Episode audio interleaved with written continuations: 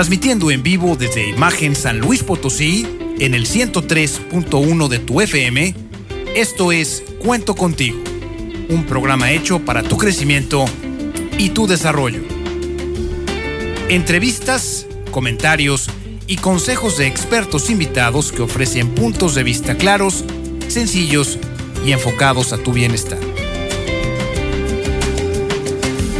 Te invitamos a que a partir de este momento te comuniques con nosotros, nos des tu punto de vista y si lo prefieres, platiques con nosotros al aire. Y queda con ustedes, aquí en Cuento Contigo, la señora Nena Torres.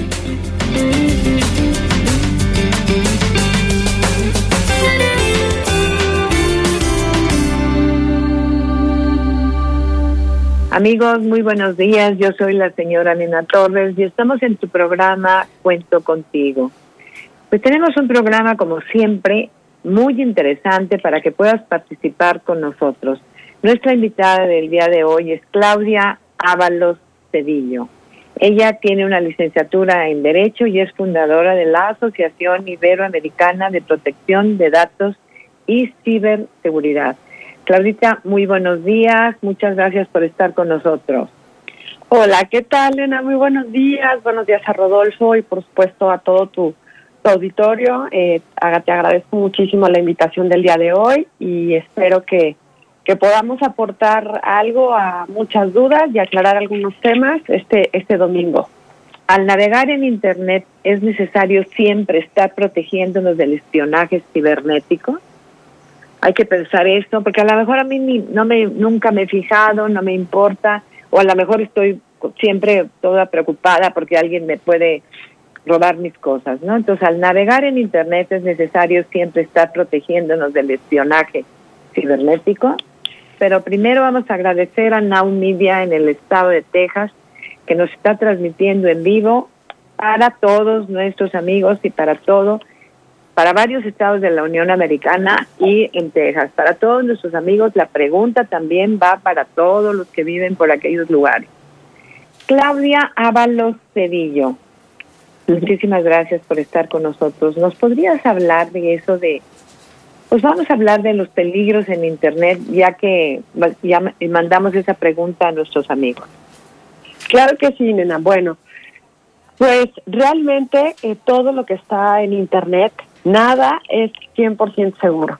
Y por eso es que tenemos que estar eh, pues al día de todo lo que sucede y antes de tener cualquier dispositivo móvil, pues saber usos y obviamente términos y condiciones. Es decir, bueno, pues cómo se utiliza el dispositivo que tengo en mis manos, sea una tableta, sea un teléfono inteligente, sea una...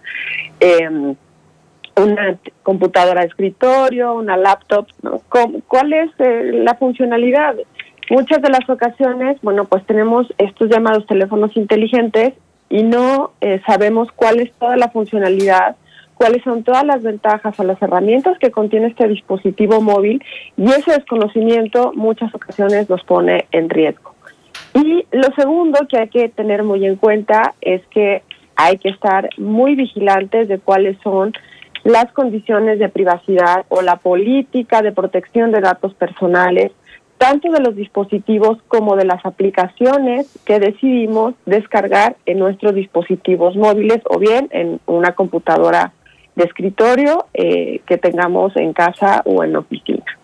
Eh, los riesgos son, eh, pues, vivir algún delito cibernético, como pueden ser ahora que los tenemos eh, muy detectados también por, por sectores, vaya para niños, para adultos, también ahora está mucho la violencia digital contra las mujeres. Y eh, pues lo que más se ha vivido en esta contingencia, que ha aumentado un 400% los incidentes de ciberseguridad y también los delitos informáticos o los delitos que se cometen a través de eh, la red en dispositivos electrónicos, pues se encuentra yo creo que el más eh, común que es el phishing, que seguramente todos los que nos están haciendo el favor de escucharnos, pues ya conocen de qué se trata. Y es, bueno, pues eh, que ahora hay muchísimas páginas fraudulentas. Y entonces entramos a estas páginas sin darnos cuenta y colocamos nuestros datos. El phishing bancario es el más común, es decir, cuando aparece esta página de mi institución bancaria, en donde creo que estoy en esta página auténtica, y entonces doy datos eh, que permiten el acceso a mi cuenta bancaria y ahí eh, pues se aprovecha obviamente eh, los ciberdelincuentes para poder extraer dinero de nuestras cuentas o incluso con esos datos pues llevar a cabo una suplantación de identidad. Ahora, eso de, de, explícanos qué es eso, porque porque claro, está, hay una suplantación de una suplantación de identidad, pero pero ¿qué, pasa es eso? cuando yo me meto a una página, pues no puedo darle datos a todas las páginas que yo encuentre o qué o qué o cómo le hacemos o por qué caemos en manos de los ciberdelincuentes. Bueno, pues ¿por qué caemos en manos de los ciberdelincuentes? Es precisamente porque no tenemos a veces el conocimiento, es decir, eh, muchas de las ocasiones es por ignorancia y lo otro es por falta de cuidado, es decir, porque no somos eh, precavidos. Y bueno, para esto les voy a eh, les voy a compartir, bueno, que la ciberseguridad, bueno, pues es una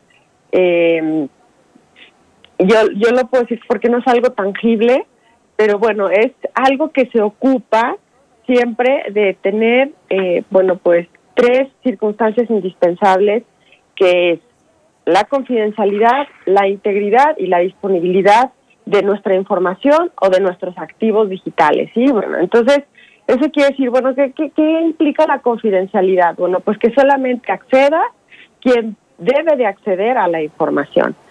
La integridad, pues, es garantizar que nuestra información no se altere, ¿sí? es decir, que no sufra algún cambio y, por supuesto, eh, por alguien que no esté autorizado. Y la disponibilidad, es decir, pues que siempre pueda yo acceder a esa información, porque a veces la tenemos ahí, pero resulta que no, por alguna causa u otra, pues no podemos eh, acceder a ella. De esto se trata la ciberseguridad. Y entonces, eh, pues pasa que no tenemos estos cuidados o insisto, no tenemos esta eh, este, este conocimiento de qué hacer para que no eh, pues suframos algún incidente dentro de nuestros dispositivos. Y para ello les quiero compartir em, eh, un, un, método que nos gusta mucho en la asociación, que es el método PICO. no sé si alguien ya lo, lo habría escuchado mencionar, nena. Pero bueno, el método PICO es de un experto argentino que es Emiliano eh, Pisitelli y nos explica, bueno, para no caer en, estas estafas cibernéticas, bueno, pues tenemos estos cuatro componentes que es el pretexto, el impostor, el contexto y la oportunidad. Es decir, que los ciberdelincuentes o quien pretende eh, pues estafarnos a través de alguna estrategia en algún dispositivo digital, pues nos contacta con un pretexto, es decir, con una oferta, eh, con un programa, con una dación de dinero, que ahora en la contingencia se ha dado muchísimo, eh, sobre todo, bueno, cuando se trata de programas sociales. Y entonces ahí es, es cuando nos, nos llega, ¿no? Nos llega un, eh, un correo electrónico, un mensaje SMS a nuestro teléfono móvil y bueno, pues ahí está ese pretexto de acercamiento, ¿no? El, el motivo por el cual alguien se acerca a nosotros.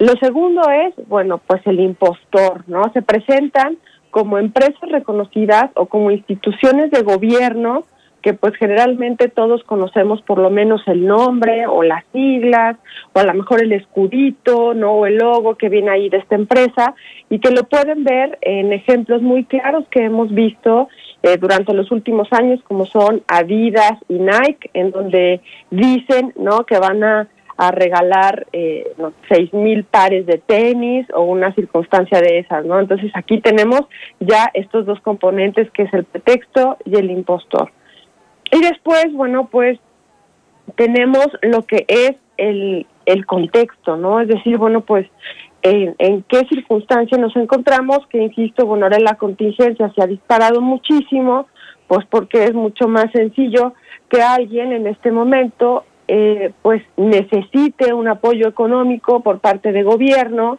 o bien no pueda acceder a muchos eh, productos y entonces vean eh, pues esta circunstancia de necesidad. Y lo último que es la oportunidad, es decir, cuando ofrecen algo que no habíamos visto antes, como esto que les comento, ¿no? De, ay, van a regalar seis mil pares de tenis. Yo les digo, es cuando vemos algo tan espectacular que nos parece de esta manera que no nunca lo habíamos visto antes, seguramente es una estafa. Entonces, les recomendamos seguir este método pico, es decir, si tenemos alguno de estos cuatro componentes, pues eso quiere decir que seguramente lo que estamos viendo en nuestro correo electrónico o lo que estamos viendo en un mensaje SMS no es verídico y seguramente se trata de una estafa. Y de una estafa para eh, recabar nuestros datos. Es eh, pues lo que en muchas de estas circunstancias eh, tiene como objetivo principal, obtener nuestros datos. Dentro de estas estafas que se dan, seguramente a lo mejor ustedes también les ha tocado recibir en su celular, pues eh, estas ofertas en donde piden como requisito eh, que lo mandes a determinado número de contactos en tu celular. Estos se dan mucho cuando llegan a través de este servicio de mensajería instantánea que es WhatsApp. Y pues, ¿qué sucede? Pues que entonces nosotros también lo viralizamos o a veces incluso con este tipo de mensajes y en estos clics que damos sin conocer realmente si lo que nos están ofreciendo es verídico o no, pues entonces no solamente lo hacemos viral, sino que también pudiéramos dar acceso a todos nuestros contactos en nuestro teléfono. Entonces, ¿qué les podemos recomendar también? Que cuando llegue un correo electrónico, eh, que sea supuestamente de nuestro banco, porque obviamente si no es de nuestro banco, hay que eliminarlo enseguida o bien hacer la denuncia dentro de la propia cuenta de correo electrónico que las tienen todas independientemente de la plataforma o de la empresa, es decir, que sea Outlook, que sea Gmail, todos tienen este este botoncito de cuando vamos a, eliminar o que queremos pasar a otra carpeta a nuestro correo, pues ahí también tiene eh, este botoncito de denuncia. Eh, y entonces, bueno, pues si no es de nosotros, si no es de nuestra institución bancaria, pues hay que eliminarlo de nuestra cuenta. Pero si sí lo es, nunca, nunca, nunca hay que darle clic a ningún enlace o link que aparezca acá en ese correo electrónico. Hay que hacerlo por fuera, es decir, salir del correo y hacerlo de manera directa en un buscador para entonces entrar eh, de la manera más segura posible a la página de nuestra institución bancaria. ¿Qué pasa con estos correos electrónicos que llegan? Generalmente dicen que hubo un cargo o bien que la cuenta ha sido bloqueada. Entonces, ¿cuál es la recomendación que les damos? Primero que nada, no hay que caer en pánico eh, porque eh, la mayoría de estos mensajes son estafas, no son eh, auténticos, es decir, no provienen de la institución bancaria. Entonces hay que tomarnos estos minutitos porque no nos tardamos más de uno o dos minutos, insisto, en salir de nuestro correo electrónico y hacer la búsqueda de la página original. Y entonces aquí les vamos a dar otro par eh, de consejos, nena, si me lo permites. Tú me dices si quieres que, paremos en, algún tema. Bueno, aquí tú síguele, porque está muy, muy interesante lo que nos estás diciendo. Tú síguele. Bueno, pues te. Gracias. Bueno, pues ¿qué pasa cuando cuando buscamos una página en, en internet? Pues generalmente eh, estamos cubiertos, decimos así, estamos siempre llenos de este sentimiento de inmediatez que, que nos genera eh, la propia eh, tecnología y el acceso tan inmediato ahora a toda la información a través de Internet eh, en cualquiera de sus modalidades, sea un buscador, sea una red social, sea a través de correo electrónico, ¿no? Eh, por, por cualquiera de estos medios.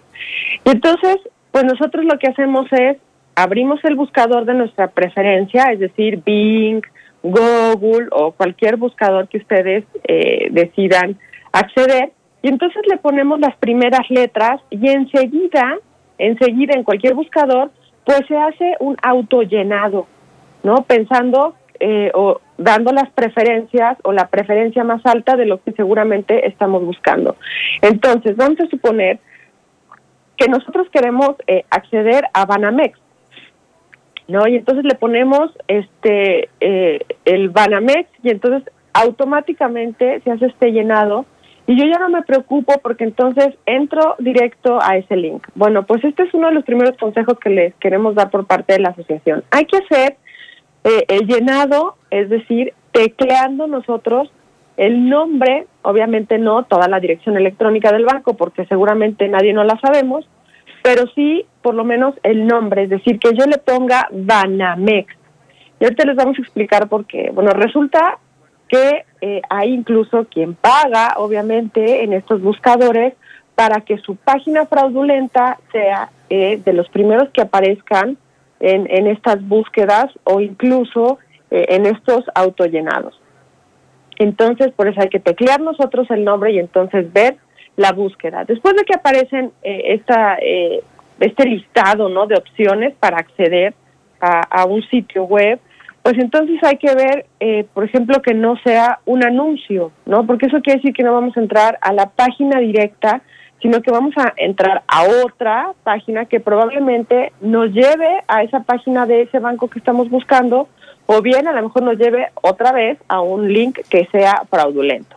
Entonces hay que, hay que teclearlo nosotros y entonces ver que sea eh, la página del, del banco. Cuando ingresemos ya a este sitio, pues también hay que eh, leer con calma cuál es la dirección electrónica para que el nombre del banco no tenga errores de ortografía. Y eso pasa muchísimo o pasó mucho hace unos años precisamente con Banamex, en donde la, un, en una página que decía Bamamex, fíjense bien, solamente es el cambio de una letra, Bamamex, pues se hizo un robo eh, gigantesco de datos a muchísimos usuarios de esa institución bancaria y ha pasado en muchas otras, digo que cito Banamex por poner un ejemplo, pero de todas en todas ha pasado y también en páginas de eh, compra de productos. Eh, y entonces hay que darnos, insisto, estos segundos nada más para leer con calma en qué sitio estamos y que no tenga faltas de ortografía o no precisamente ortografía, sino que esté correctamente escrito el nombre del banco o de la del sitio al que queríamos ingresar. También hay que ver que en la página superior izquierda aparezca un candadito, un candadito eh, en donde significa que la página, bueno, pues es también eh, segura, eh, que esto antes era como que el mayor indicativo y ahora pues es uno de algunos otros, como les acabamos de platicar, que sea, bueno, el, el nombre que no tenga errores de la, de la empresa. ¿Qué significa este candadito? Bueno, pues significa que tiene un certificado de seguridad y eh, por eso es que aparece un HTTPS, es decir, si tiene la S tiene el candado y si no tiene la S no tendrá el candado, no tendrá este certificado de seguridad. Pero, bueno, pues hay que estar muy conscientes que hoy en día muchas páginas fraudulentas tienen esta, este candado y este HTTPS porque pues este certificado no autentica las páginas, sino que lo que hace es decir, decirle al usuario que el sitio es seguro. ¿Y por qué lo están haciendo en estas páginas fraudulentas? Pues porque precisamente ya muchas personas eh, pues no acceden a páginas que en cuanto uno eh, entra a ellas dice sitio no seguro. Pues obviamente un sitio no seguro implica que a lo mejor mi información o mi equipo puede estar en riesgo y entonces no accedo. Estos son de algunos eh, consejos que podemos darles para no ser materia de, de estafa por correo electrónico o en mensaje SMS. Sobre todo lo hacemos también, nena, porque vemos que adultos mayores son presa de muchísimas de estas estafas, porque creen no que es una información auténtica. Y aquí va este tercer consejo, hay que verificar. ¿Y cómo verificamos? Bueno, pues Internet es una herramienta precisamente de verificación, en donde si yo veo que me ha llegado un correo, un mensaje SMS, en donde me están ofreciendo algo tan mágico, bueno, pues eh, igualmente me salgo de mi correo, ingreso al buscador y entonces le puedo poner, a lo mejor Adidas regala eh, seis mil pares de tenis. Y si ustedes buscan eso, lo primero que les va a aparecer seguramente es estafa a través de anuncio en donde involucran Adidas. Es decir, no es difícil poder verificar la información.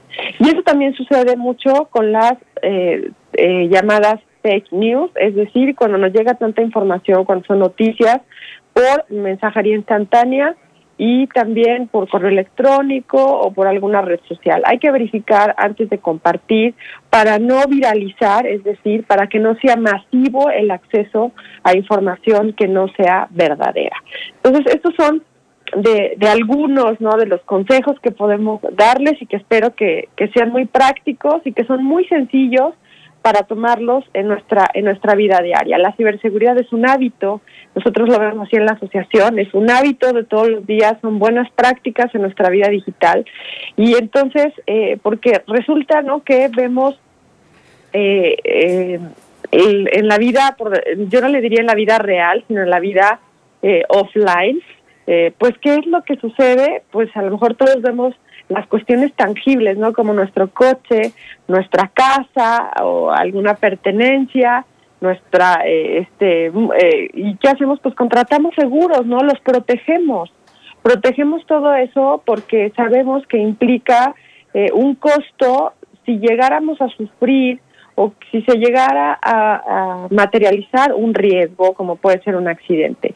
Pues si lo hacemos con estos, eh, estas propiedades, ¿por qué no lo hacemos en nuestra vida online, en donde el activo más importante es nuestra información? Cuando nos roban un vehículo, cuando hay un robo a nuestra casa, cuando tenemos esta pérdida material, pues a veces eh, no es tan sencillo, pero con el tiempo eh, podemos recuperarlo o podemos volver a hacernos de esas cosas. El robo de datos es algo gravísimo hoy en día porque puede dar precisamente lo que les comentaba hace un ratito, una suplantación de identidad, es decir, que alguien diga que soy yo. Y entonces va a tener todos estos elementos para poder demostrar de manera digital que soy yo. Y a lo mejor yo ni siquiera me voy a enterar hasta mucho después. Tenemos muchos ejemplos y no solamente a nivel internacional. En México, una familia de León sufrió eh, esta suplantación de identidad y estuvieron siete años en la cárcel. Siete años. Ellos así es. Ellos se dedicaban a la, eh, tenían un lote de compraventa de vehículos, como muchas familias eh, que en México que tienen sus negocios que de manera diaria, hacen un gran esfuerzo por salir adelante. Entonces, bueno, pues tenían este negocio y alguien empezó a obtener, bueno, pues los datos eh, personales y no solamente eso, sino también datos del propio negocio. Y entonces empezó a hacer ventas fraudulentas de, de vehículos con los datos de todos ellos. Bueno, pues fueron a dar a la cárcel siete años, lo pueden buscar en internet, está completamente documentada la historia de, lamentable de esta familia que ya salieron de la cárcel, pero aún tienen una cantidad innumerable de procesos penales que enfrentar, precisamente eh, demostrando que no fueron ellos quienes hicieron estos fraudes. La suplantación de identidad, eh, que también se le dice mucho robo de identidad, y no nos roban la identidad, la suplantan y el mecanismo de esta suplantación es el robo de los datos a través de todos estos fraudes.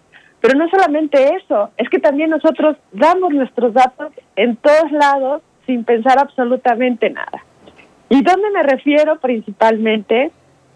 Pues en redes sociales, que no son pocas las que hay en el mundo, y damos todo. Y cuando descargamos aplicaciones también, tenemos esta cultura del aceptar, aceptar, aceptar, del clic, clic, clic, de si quiero, si quiero, si quiero, y quiero acceder muy rápido a esta aplicación o a esta red social porque está de moda, porque todos mis amigos o mis amigas lo tienen, porque todos mis compañeros en la empresa ya lo descargaron y yo lo quiero. Ojo, esto pasa muchísimo con adolescentes también, o con adultos que nos comportamos como adolescentes.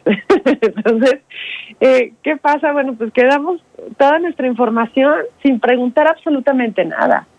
Eh, siempre, créanme, siempre hay eh, mecanismos que nos protegen. Es decir, hay normatividad, hay instituciones que nos protegen en México y en el mundo en relación a un derecho humano como la vida o como la libertad, que es el derecho a la protección de los datos personales. Y entonces muchísimas veces pues no estamos conscientes de ello y regalamos nuestra información. Y en Internet sucede mucho esto y seguramente lo han de haber escuchado, que cuando un producto es gratis, el producto eres tú. Así que mucho ojo de cuando accedemos de manera gratuita. Y el mejor ejemplo son precisamente las enormes plataformas digitales. Díganme ustedes quién paga por acceder a Google. Pues creo que nadie. Pero ¿cuántos datos recaba Google de mí por acceder a su plataforma de búsqueda? Entonces, hay que estar muy al pendiente de todo lo que damos en estas aplicaciones y en redes sociales. ¿Cuál es esta información de mi persona, de mi familia, que estoy regalando. Y aquí viene otro punto importantísimo, nena. No solamente nos ponemos en riesgo nosotros como personas, sino que a veces ponemos en riesgo a todo nuestro entorno familiar. Y eso sucede mucho con los niños. ¿Por qué? Bueno, pues porque los papás no sabemos, porque no estamos conscientes de todos estos riesgos y entonces tampoco hemos hablado con nuestros hijos de todo lo que puede suceder en línea, de cómo se deben de proteger o de cómo navegar de una manera segura, pero también responsable para no poner en riesgo a otros. A veces, bueno, pues pudiera ser que un niño hace una compra en Internet, que eso es de lo menos que puede suceder, pero también puede poner en riesgo a toda la familia. ¿Qué pasa? ¿no? Cuando los adolescentes ponen que se van de vacaciones con toda su familia. También con adultos pasa muchísimo que ponemos en Facebook, que ponemos en Instagram, ¿no? Que, ya nos fuimos de vacaciones y eso es un anuncio para millones de usuarios en Internet de que mi casa está sola y de que mi casa va a estar sola varios días. Entonces, pues seguramente eh, pues pudieran ser objeto de un robo, de un vaciado de casa completo y eso lo han sufrido muchísimas personas en todo el mundo, pero también van a poder ver letreros de estos o anuncios de estos en todo el mundo todos los días. Es decir, todavía no somos conscientes de estos enormes riesgos, ¿no? ¿Qué, ¿Qué pasa con las fotografías que nos tomamos y que compartimos en redes sociales? Las fotografías hablan muchísimo de nosotros. Damos las placas del coche, de nuestros hijos, los, los fotografiamos con los uniformes de las escuelas a las que asisten y no de tampoco desactivamos la geolocalización es decir, alguien puede ver el sitio exacto en donde estamos tomándonos una fotografía en el momento preciso eh, y, mucha otra información que, insisto, no solamente pone en riesgo a quien está compartiendo la información, sino que puede poner en un estado de vulnerabilidad a muchas otras personas como nuestra familia o nuestros amigos. Así que riesgos hay muchos, muchos, muchos en Internet. Internet es fabuloso, la red es una herramienta espectacular que ha llegado a mejorar nuestras vidas, pero tenemos que aprender a, a usarlas. Respecto a los chicos, eh, les decimos siempre a los papás, bueno, díganos quién dejaría que su hijo cruce la calle sin enseñarlo a hacerlo antes. ¿Quién echaría a su hijo a una alberca sin que supiera nadar?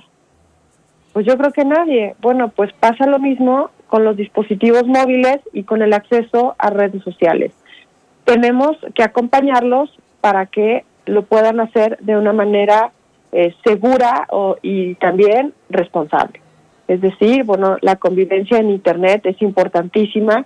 No sé por qué muchos de nosotros pensamos que no hay reglas de convivencia online cuando es exactamente lo mismo que en la vida offline, ¿no? Y, y además hay que tener otro tipo de cuidados. Entonces ahora los papás tenemos como este doble papel, esta doble responsabilidad de educar a los hijos fuera y dentro de, eh, de, la red, ¿no? Entonces sí, sí hay muchísimas cosas eh, que, que, hacer al respecto, nena. Hay muchos materiales, hay instituciones, eh, hay muchas, hay muchas cosas que los papás podemos, podemos hacer, pero ¿qué tenemos? El, ¿Cuál es el primer paso? Pues educarnos a nosotros mismos, ¿no? Educar para poder formar a nuestros hijos. Lo que pasa es que no sabemos nada de eso, Claudita. Sí, sí pasa. Seguro que las personas que nos están escuchando pues han de decir, ay, yo no sabía eso. Yo no sabía eso y es muy importante que lo sepamos. O sea, si una niña, por ejemplo, está en la casa de su abuela, y se está haciendo un TikTok, alguien puede estar localizando exactamente el lugar Claro, sí, claro. O sea, eh, TikTok, bueno, que ahora, eh, así como los youtubers, ahora son los TikTokers, ¿no? Los que están de, de moda. Bueno, TikTok es una red social. Y entonces aquí también acabas de tocar un tema muy importante que comentábamos al inicio. Desconocemos eh, cuáles son los términos de uso.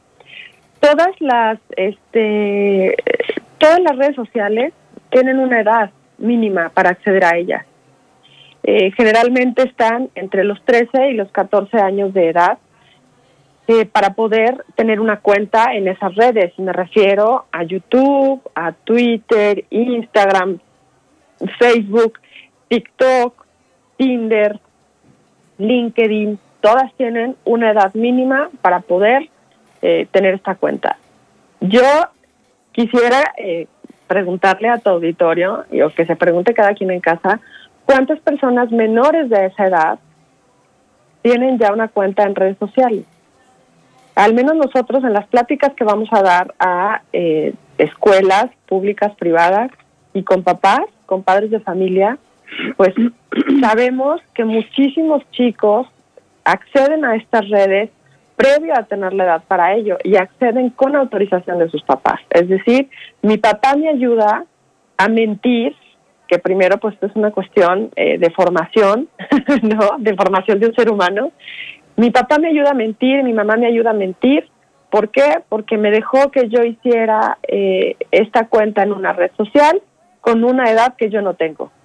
Y entonces ahí empieza un elemento tan importante que nos tendríamos que preguntar los papás. Bueno, pues si la red establece una edad mínima, pues tendrá los motivos para ello, ¿no? Y, y nosotros siempre les compartimos que los chicos tienen que tener desarrolladas habilidades mínimas indispensables para que entonces a los 13 años, ya con esas habilidades desarrolladas como convivencia, respeto eh, y algunas otras importantísimas para toda la vida, pues entonces ya tengan esta eh, mínima eh, conciencia o sensibilidad para poder interactuar a través de una red social. Entonces, ¿qué va a pasar también cuando ya yo estoy ahí y pues bueno, hago hago los videos, ¿no? Este ¿qué estoy haciendo? ¿Qué cómo leí yo estos términos de privacidad o esta política de privacidad que tiene la red social? Lo leí yo cuando este le hice la cuenta a mi hijo le dije a él que lo leyera por lo menos, es decir, lo educo para que se entere qué datos le van a pedir y qué van a hacer con esos datos y a quién se los van a, pasar. Todas, no solamente las redes sociales, esto es algo que eh, les compartimos, que hay que tener en cuenta siempre, todos los que nos dan un servicio, todos tienen que contar con una política de privacidad. Esto es una obligación de ley, es decir, no solamente una red social, sino también un banco, una tienda departamental, todo aquel que me recabe datos personales, tiene que tener esta política en donde me informe qué datos me está recabando, para qué los quiere, cómo los va a utilizar y a quién se los va a transferir. Entonces, fíjense, fíjense bien cómo casi nunca nos ponemos a pensar o nos detenemos en, en, la vida offline, es decir, cuando voy a sacar una tarjeta departamental, bueno, pues imagínense ahora con la rapidez y la facilidad que hay en, en Internet para descargar una aplicación o para acceder a una red social o abrir una cuenta, pues entonces mucho menos eh, nos informamos, ¿no? No, no nos enteramos de, de todas estas cuestiones tan indispensables que luego dan estas consecuencias que habíamos estado eh, comentando, ¿no? Entonces, pues sí, sí sucede. Eh, TikTok, híjole, pues sí ha estado, eh, eh, pues en el ojo del huracán ya varias ocasiones. Eh, ¿Por qué? Bueno, pues porque ahí eh, se han advertido incluso, bueno, pues que se tienen muchas cuentas de niños eh, que no cumplen con la edad. Y entonces, nada más para que se den una idea, TikTok cuenta con 80 permisos, ¿no? Este, que pide de acceso a nuestro dispositivo móvil. 80 permisos, nena, ¿te das cuenta?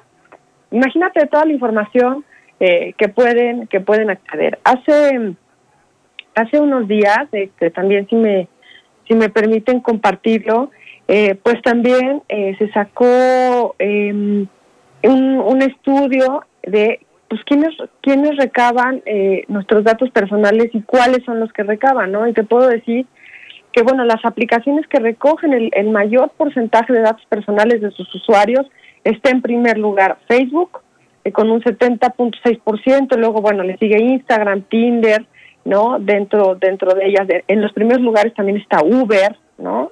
Eh, en donde, bueno, podemos ver pues Uber tiene un dato importantísimo de nosotros como es nuestra ubicación y nuestros destinos, ¿no? Entonces imagínense, imagínense eso, ¿no? ¿Y qué otros datos recaban? Porque dicen, bueno, pues pensamos que nuestros datos personales pues solamente es mi teléfono o mi dirección o, o mi nombre, ¿no? Bueno, a mí me ha tocado muchas veces que, que me hablan por teléfono eh, y que le digo, bueno, ¿de dónde obtuvo mis datos? Que me habla alguien que un, de una empresa que yo nunca he tenido relación con ella y le pregunto, señorita o joven, ¿no? ¿De dónde obtuvo mis datos?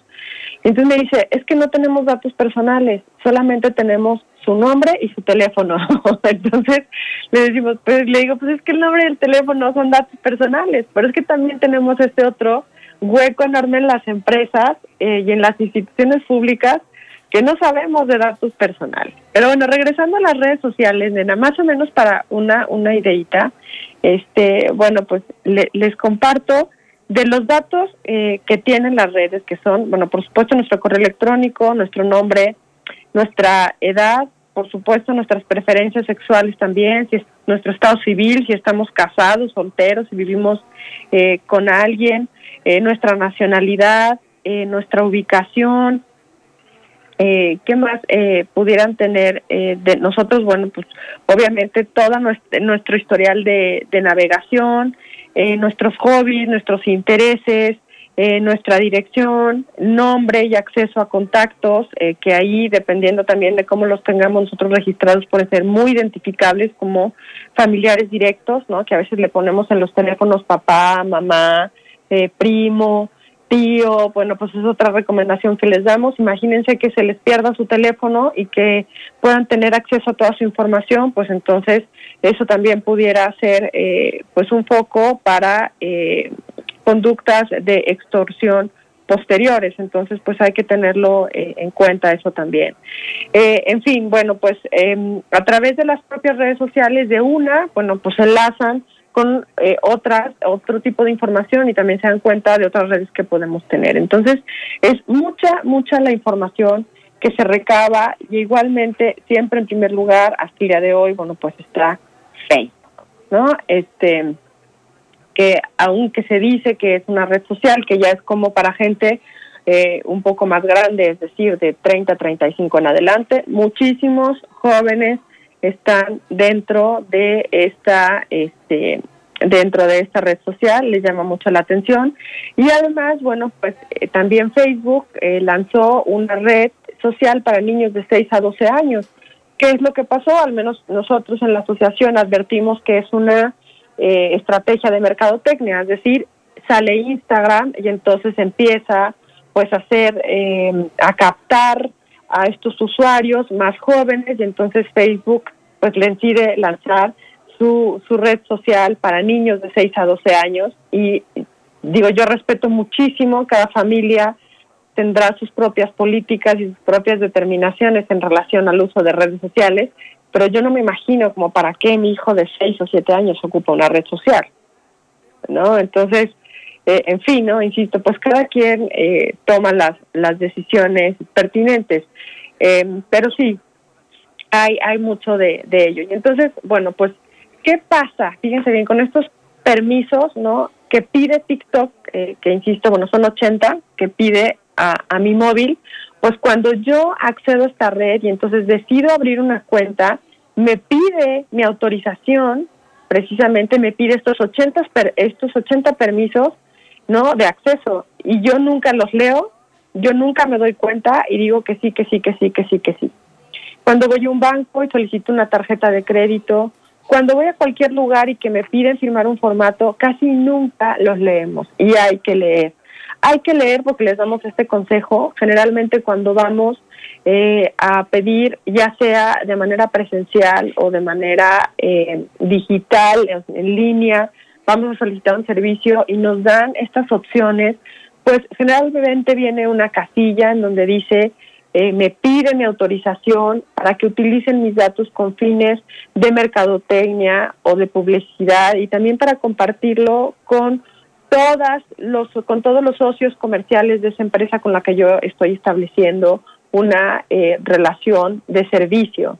Y entonces, como no leemos nada, firmamos y a la semana, a las dos semanas, estamos recibiendo correos electrónicos, mensajes SMS y llamadas por teléfono de empresas ¿no? Sobre todo de, eh, que yo creo que son las más comunes, de empresas de servicios de telefonía móvil, de servicios de instituciones bancarias con las que yo nunca he tenido relación. Y dices, bueno, ¿por qué me estás hablando? Porque ellos saben que deben de, de cumplir con la normatividad en materia de protección de datos personales que existe en nuestro país, tanto para sector público, es decir, para todas las instituciones de gobierno, y también para sector privado. Y entonces si ustedes le dicen a alguien, yo no he dado ninguna autorización para que alguien utilice mis datos ni los transfiera a su empresa, créanme que seguramente les van a colgar y hay una alta posibilidad de que no les vuelvan a llamar por teléfono, porque este tipo de conductas implica la posibilidad de que ustedes los denuncian ante la institución eh, que garantiza la protección de datos personales en México, pues puedan imponerles una multa importante. Hay multas millonarias que se han puesto en nuestro país por un indebido uso de los datos personales de sus clientes, principalmente, fíjense bien, bancos, este, aseguradoras e instituciones educativas. Todo lo que tienen los colegios, las escuelas públicas de nuestra familia. Entonces, eh, bueno, pues estas son las principales. ¿Cuál es la principal razón, por ejemplo, para instituciones educativas, nena? Pues está en la publicación de fotografías de menores de edad sin autorización de los padres. Y este es otro punto importantísimo. Las escuelas desconocen mucho, mucho de todo lo que tienen o pueden y no pueden hacer en materia de protección de datos personales respecto de menores de edad. Yo no puedo publicar la fotografía de un menor de edad sin el consentimiento de sus papás. No puedo. Y si yo soy una escuela y quiero poner una un espectacular en donde yo publicite mi eh, mi plantel educativo, tengo que contar con un permiso específico, ¿no? De los padres de ese menor de edad, porque lo expongo, ¿sabes? ¿A quiénes somos los responsables de velar por el ejercicio y el respeto de los derechos de un menor, los papás o bien, si no tiene papás, bueno, pues quien tenga la tutela o la responsabilidad legal de ese menor. ¿No? Y entonces a los, a los colegios se les hace facilísimo, como se nos hace a cualquier persona, de tomar una foto y subirla a una red social eh, como si nada, porque todo el mundo lo hace, ¿no? Porque todo el mundo lo hace. Y eso pasa este, con las fiestas, este, con las convivencias y que y todo mundo. Y a lo mejor dice, ¿qué puede pasar? O sea, Claudia, estás exagerando. Claudia, o sea, ¿cómo es posible que no quieras estar en, en esta, eh, estás como offline porque no estás compartiendo lo que pasa todos los días en tu vida? Y entonces ahí a lo mejor, híjole, vale la pena detenernos, detenernos mucho y pensar si realmente necesito compartir toda esa información cuido mi información. ¿Y cómo la cuido? Pues a lo mejor solamente compartiendo eh, pues lo necesario, ¿no? ¿Qué necesito que sepan más de 90 millones de usuarios de Facebook? Porque además esta es otra cosa, nena, ¿cómo tengo configuradas yo mis cuentas en redes sociales? Sé configurarlas de manera privada o no. Y entonces les preguntamos siempre, bueno, en las pláticas sobre todo con, con papás, ¿no? Eh, y con abuelitos que tenemos nosotros en la asociación programa de alfabetización digital para todos. Y nos encanta dar pláticas para abuelitos, ¿no? Y les decimos, bueno, ¿quién tiene la configuración privada? Y casi todo el mundo contesta muy seguro, sí, yo, yo. Digo, bueno, y todos sus contactos que tienen en esa super configuración privada, eh, ¿los conocen? Y entonces ahí empieza el primer filtro, ¿no? o el primer hueco. Cuando la gente ya se pone con un signo de interrogación y dice, pues sí está privado, pero no conozco a todos los contactos. Y vamos a suponer que nos digan que sí, que sí los conocen. Le digo, ¿y ustedes pues han visto un poco cuál ha sido la conducta de sus contactos? Es decir, qué tan privado es, porque entonces yo lo pongo ahí donde tengo 50 contactos en mi red social y pueden acceder a mis fotos, por ejemplo. Digo, entonces ustedes me pueden garantizar que ninguno de esos contactos va a compartir una de esas fotografías a las que tuvo acceso y entonces ya nadie puede responder que sí. Entonces a lo mejor la configuración nunca es completamente privada. Entonces hay que tener en cuenta todos estos eh, detalles y pensar, detenerme un momento antes de dar ese clic, porque ese clic ya no tiene deshacer. Lo que subes a la red ahí se va a quedar para toda la vida. Bueno, si me robaran esa información, ¿cuánto daño me podrían hacer? ¿Cuánto? ¿Y a quiénes? No solamente a mí, a mis amigos, a miembros de mi familia, a mis compañeros de trabajo. ¿Cuánto? ¿Cuánto daño? ¿No? Fíjense bien, ¿cuánto daño a través de información que yo les regalo? Entonces, estas son cuestiones muy trascendentes que pasa eh, todos, todos, todos los días y que nos llegan todos los días casos precisamente de personas que están siendo eh, no solamente motivo de robo de información o que les han eh, pues quitado, sustraído dinero de sus cuentas bancarias, sino de otro tipo de fenómenos que pasa mucho ahora como el ciberacoso, ¿no? Es decir, bueno, pues este acoso que hay en línea, eh, que se da eh, muchísimo, no solamente con los niños, o el llamado ciberbullying, que es pues trasladar el bullying a través de medios digitales, sino que el ciberacoso, bueno, pues se da también eh, con adultos y otro tipo de fenómenos como el grooming, que pasa muchísimo en juegos en línea, en plataformas como TikTok, que es cuando un adulto se hace pasar por un niño eh, y bueno, pues eh, le gana la confianza de este niño, tiene como este proceso de ganar la confianza para después pedirle, eh, pues generalmente material como, como son fotografías o videos de contenido erótico sexual para después hacer una extorsión o bien para lograr un contacto personal con ese menor. Entonces, hay muchas cosas que podemos prevenir simple y sencillamente informándonos y formándonos y educándonos digitalmente. Por eso te preguntaba yo del TikTok, porque mandan a los niños a la casa de los abuelos con su telefonito. Claro. Y ahí, y ahí el niño se entretiene toda la tarde, porque pues la abuelita y el abuelito no saben qué hacer con él. Se entretiene y está dando datos de dónde está, está dando datos de que está en casa de ellos, está dando datos del niño, sin darse cuenta que le está regalando todo eso a gente que puede hacerles daño. Todo lo que estás diciendo, pues le está abriendo los ojos a muchísima gente, especialmente a las personas mayores o a las personas que viven en su casa con su con su familia, con su perrito, con su gatito, que no se meten con nadie, pero de repente pues ya el hijo las puso en Facebook, ya el, nieto los puso en, en, ¿cómo se llama?, en fotografías de que andan en un barco en, en Vallarta y qué bonitos se ven, porque como estamos de bonitos, nos encanta que nos vean. Entonces todo eso, y las personas que salieron en la foto y que están, hasta están con un circulito y no saben ni quién ni qué está sucediendo. Y la pregunta que tenemos para nuestros amigos el día de hoy, Claudita, es, al navegar en Internet, ¿es necesario siempre estar protegiéndonos del espionaje cibernético? Pues ya después de todo lo que nos has dicho, yo creo que sí. Yo creo que sí, después de todo lo que nos has platicado durante este rato, pues es importante y necesario estar protegiéndonos del, del espionaje cibernético. Qué feo, ¿verdad? Que por donde quiera te aceche el, pues, a, todas esas cosas, ¿no? Ahora nos, pues vamos, a, nos vamos a, a, seguir con una pregunta.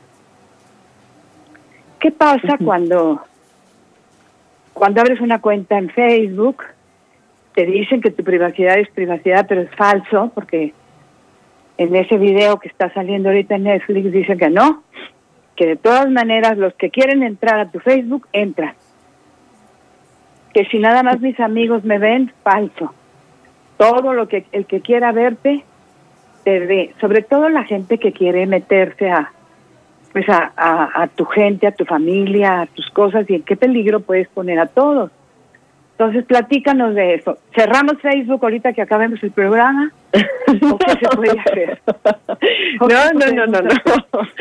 Este, bueno, las redes sociales son, son buenísimas. O sea, pues, y podemos ver ahora, eh, si lo hacemos en retrospectiva, nena, eh, pues qué difícil era comunicarse o interactuar con personas de nuestra propia familia que viven en otra ciudad o que viven en otro país. O sea, había el correo, ¿no? El correo, me refiero, este, el correo postal, y párale de contar, o sea, no, no veíamos nada más porque después accedimos, claro, a las videograbaciones y teníamos nuestra cámara eh, de estos eh, cassettes beta y luego que fueron VHS, pero eran para un uso personal, o sea, no los compartíamos. Y ahora, bueno, pues eso ha cambiado y es una herramienta importantísima para esta interacción eh, entre familias, amigos, con gente de todo el mundo. Sin embargo, bueno, pues estamos con esta hiperconectividad, es decir, donde se ha acelerado, no se diga en la contingencia, se ha acelerado el uso de la tecnología y el uso de estas redes sociales para estar siempre, siempre en contacto. O sea, ahora es tan sencillo, tan, tan, tan sencillo que también a veces menospreciamos eh, todas las ventajas y entonces caemos más bien en el mal uso o en los excesos, que como cualquier cosa en la vida, pues no es bueno, ¿no? Cualquier exceso es, es malo. Entonces, más bien, ¿cuál es para mí, eh, porque no hay una fórmula mágica o no hay una varita eh, de virtud, vaya, que, que, que vaya a cambiar esto? Para mí la respuesta es que hay que cuidar nuestra información a través del control de la privacidad en las redes sociales. Cada quien dirá, bueno, eh, pues yo tengo redes sociales eh, solamente por mi trabajo, para cuestiones institucionales eh, o para cuestiones empresariales, ¿no? Pues entonces, pues ahí se subirán las fotos de los eventos de la empresa, del producto, de todo eso. Pero pues en mi vida personal, ¿qué, le, qué pongo? ¿No? ¿Qué, ¿Qué le doy a conocer a todo el mundo? Porque a veces no reparamos, fíjense bien, ahora les compartimos mucho a los papás y a los chicos que todo lo que se pone en redes sociales, pues con eso nos van a evaluar para acceder a becas en, universidades, para acceder a puestos de empleo. Es decir, ahora no nada más es llevar una hoja de vida, sea a través que lo mandemos a través de medios digitales o que la llevemos presencialmente a un lugar a donde queramos trabajar, sino que también hacen esta investigación a través de nuestro comportamiento en redes sociales. ¿No? Entonces, para todos estos videos de quien eh, pues gustan mucho de ponerse en fiestas y este en algunas circunstancias ahí que a lo mejor para un empleador no es buen vista, ¿no? Como que estés bajo los efectos del alcohol, de las drogas o en alguna otra circunstancia, o que incluso sin querer, fíjate, ¿cuántas personas hemos visto que dicen alguna frase con con toda la mejor intención en redes sociales y que alguien dice, oye, pues lo que acabas de decir es discriminatorio o viola los derechos de las mujeres, o, y entonces ya se tuvo un efecto completamente contrario al que, al que queríamos. Entonces, bueno, hay que saber qué es lo que queremos publicar, con qué objeto y no poner en riesgo a los demás. Y si hay que controlarlo, como tú bien dices, bueno, pues en Facebook, como en todas las redes sociales, eh, pues tienen sus respectivos permisos, pero también tienen sus políticas de privacidad. Te puedo decir que Facebook, eh, principalmente después de este escándalo internacional de Cambridge Analytica, eh, que seguramente la, mayoría lo han de haber escuchado, pues sí hizo eh, pues un plan de fortalecimiento muy serio en su política de privacidad para usuarios. Sin embargo, la pregunta es, bueno, ¿y los usuarios cómo la conocemos? ¿No? O sea, como que sí se hace, pero no no se no se realiza también esta campaña masiva para conocer cuáles son todas estas posibilidades de control de nuestra información en, en esta red social. Entonces, sí hay que echarse un clavado para hacerlo lo más privado que se pueda. Sin embargo, bueno, de las fotografías que comentábamos este, hace ahorita en el en la pausa, bueno, pues todas las fotografías que yo subo a Facebook son propiedad de Facebook. Ya hay un, hay un caso que me gusta mucho eh, compartírselos, porque no nos enteramos en este cliqueo de aceptar, aceptar, aceptar, no nos enteramos de todos los permisos que les damos a estas redes sociales y a las aplicaciones que descargamos, no solamente las redes sociales, eh, del acceso a nuestra información y del acceso a la información que genera mi dispositivo móvil, ¿no? Como historial de navegación, ubicación, acceso a redes sociales, cuánto tiempo, eh, cuándo estoy dormido, cuándo estoy trabajando, cuando me tomo fotografías, bueno, pues todo eso queda un registro. Entonces, bueno, pues eh, les comparto esta anécdota que ya pasé pasó hace algunos años de una eh, de una mamá común y corriente aquí en México, en la ciudad de este que que tenía su a su hija este en una en una mesa en la cocina, como nos puede pasar a, cualquiera de, de quienes tenemos hijos y bueno, pues agarra su su hija pequeña un bote de eh, de Nutella y este pues resulta que mete la mano al bote y o sea deliciosamente se le empieza a comer con la manita la mamá le toma una foto y la manda a su perfil súper seguro de sus amigas de Facebook ¿no? y entonces dos semanas después una amiga le llama a esta mamá y le dice oye ¿cuánto te pagaron por el espectacular de Nutella que está en la Ciudad de México? donde está tu hija y comiéndose el, la Nutella sí qué barbaridad y entonces ella dice, ¿cuál? ¿De qué me estás hablando? O sea, ¿cuál espectacular? No tengo la menor idea. Bueno, entonces pues está furiosa la mamá y no puede hacer nada porque ella dio esta autorización a Facebook de las fotografías. Entonces, hay que enterarnos, hay que leer. Miren, no está no es tan sencillo y claro que están a veces kilométricos y con las letras chiquitas. Hay que leer. Créanme que el tiempo invertido en esa lectura es eh, costo-beneficio de la protección de nuestros datos. Entonces, lo que hay que hacer es eso, hay que leer y tomar decisiones de manera informada. Es decir, bueno, pues si yo me metí a TikTok y veo que están estas estos 80 permisos, pues yo sabré si se los doy todos o unos y unos no y sabré si esa red social me conviene o ya no quiero estar. ¿No? ¿Qué otra cosa les eh, les aconsejamos con las redes sociales? Pues que también verifiquen, ¿no? Verifiquen bueno, pues, ¿cuáles son los incidentes que han sucedido con estas redes sociales? Eh, si yo quiero que mi hijo abra una cuenta, bueno, pues, ¿qué, ¿qué incidentes han tenido respecto de menores de edad? Y pues también tenemos que enseñarles a ellos a que decidan, ¿no? Hay que acompañarlos, ¿no? Es este eh, pues es eh, como la conocida mediación parental, es decir, bueno, pues tengo que mediar entre mi hijo y la tecnología y el que lo tiene que acompañar pues somos los papás, ¿no? Y entonces para ello hay herramientas de control parental que son este pues ahora a nivel mundial hay muchísimas, hay muy buenas en donde bueno, pues yo le pongo esta este control al dispositivo de mi hijo y me deja ver absolutamente todo lo que hace en línea y sí son muy buenas, pero el control parental o estas herramientas de control tienen que disminuir en la medida que aumenta la confianza y la comunicación con los papás, porque no los tenemos o no los podemos tampoco tener vigilados toda la vida. Y tenemos que enseñarles a que se protejan, ¿no? A que se cuiden y que conozcan cuáles son los riesgos que hay en Internet y, por supuesto, a que tengan este comportamiento responsable eh, online, ¿no? Esto es algo importantísimo que se da eh, que se da ahora. Y, y lo que comentábamos bueno pues cómo le hacemos los papás con el ejemplo no este que porque nos da como pánico soltarles un dispositivo móvil y le digo, pero no te vas a tomar fotos y resulta que vamos al restaurante, vamos de vacaciones y los papás estamos viendo cómo le tomamos foto desde que estamos en la puerta del restaurante y cuando nos sentamos en la mesa y le tomamos foto al menú y cuando traen el plato y cuando traen el postre, ¿no? Y todo lo publicamos y luego le decimos a, a nuestros hijos, pero no vayas a publicar fotos, ¿eh? Entonces, como que tenemos que ser muy congruentes también y, y, y, ver la manera este, de cómo hacerlo. Y hay otros fenómenos, ¿no? Que se dan también ahora eh, en, en, la navegación, como es ignorar a, a los miembros de, de la familia. Es decir, bueno, hay, hay muchas circunstancias de fenómenos en, la red, podemos hablar también eh, mucho rato, que son eh, cuestiones muy interesantes, bueno, que es importante que estemos como muy enterados. Pero sí, hay, hay muchas herramientas eh, eh, que pueden utilizar con sus hijos de las que, si me permites, puedo dar algunas. Vamos a, vamos a continuar, Claudia, con lo que estabas, con lo que nos estabas platicando, que era muy interesante y muy importante de la forma como podemos empezar a, en primer lugar, darnos cuenta que tenemos que cuidar.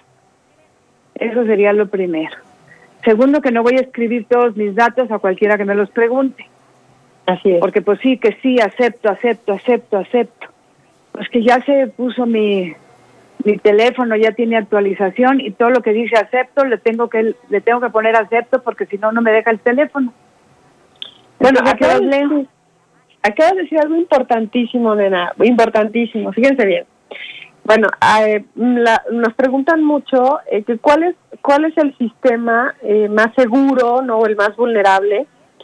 Y, y, igualmente vuelvo con este genio que nos gusta mu este, muchísimo seguirlo de Emiliano Pichelli de Argentina, en donde él tiene eh, esta frase donde dice que el sistema más vulnerable es el el humano OS como el iOS o el Android, dice, el humano OS es el más vulnerable. Y sí, la mayoría de los incidentes de ciberseguridad, es decir, de esta pérdida de confidencialidad, de integridad o de, de disponibilidad de la información, se da por errores humanos.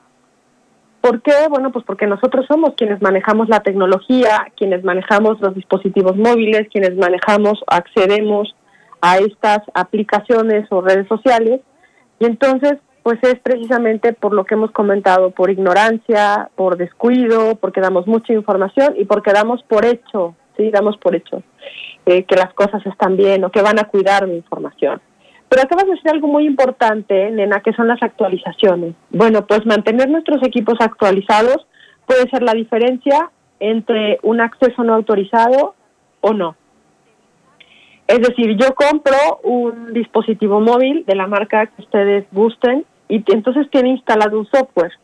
Entonces supone que si yo compro el último, eh, eh, la última versión de ese dispositivo móvil, pues tendrá el software más actualizado.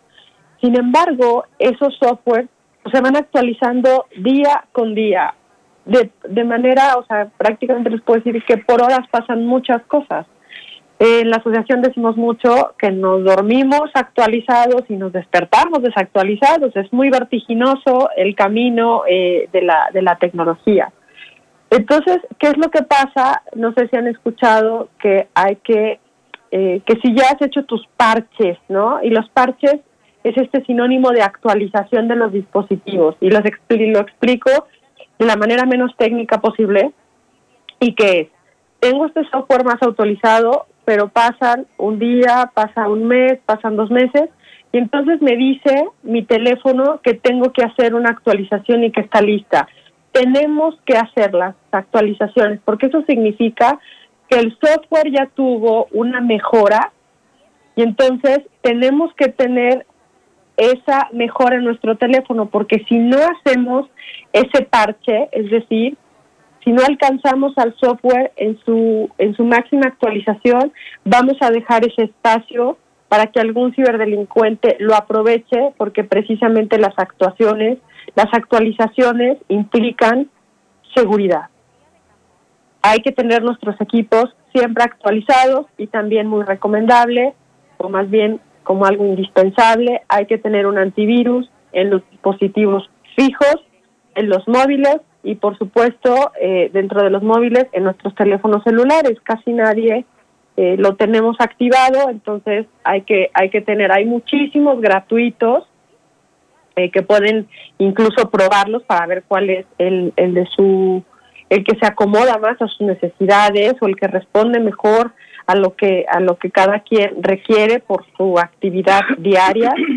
Pero sí hay que instalarlo en ahí no ahí este eh, me preguntaba, fíjese que algo eh, que me gustó, que me gustó mucho, eh, que, que decía, bueno, Claudia, ¿cuál es el Internet de las cosas?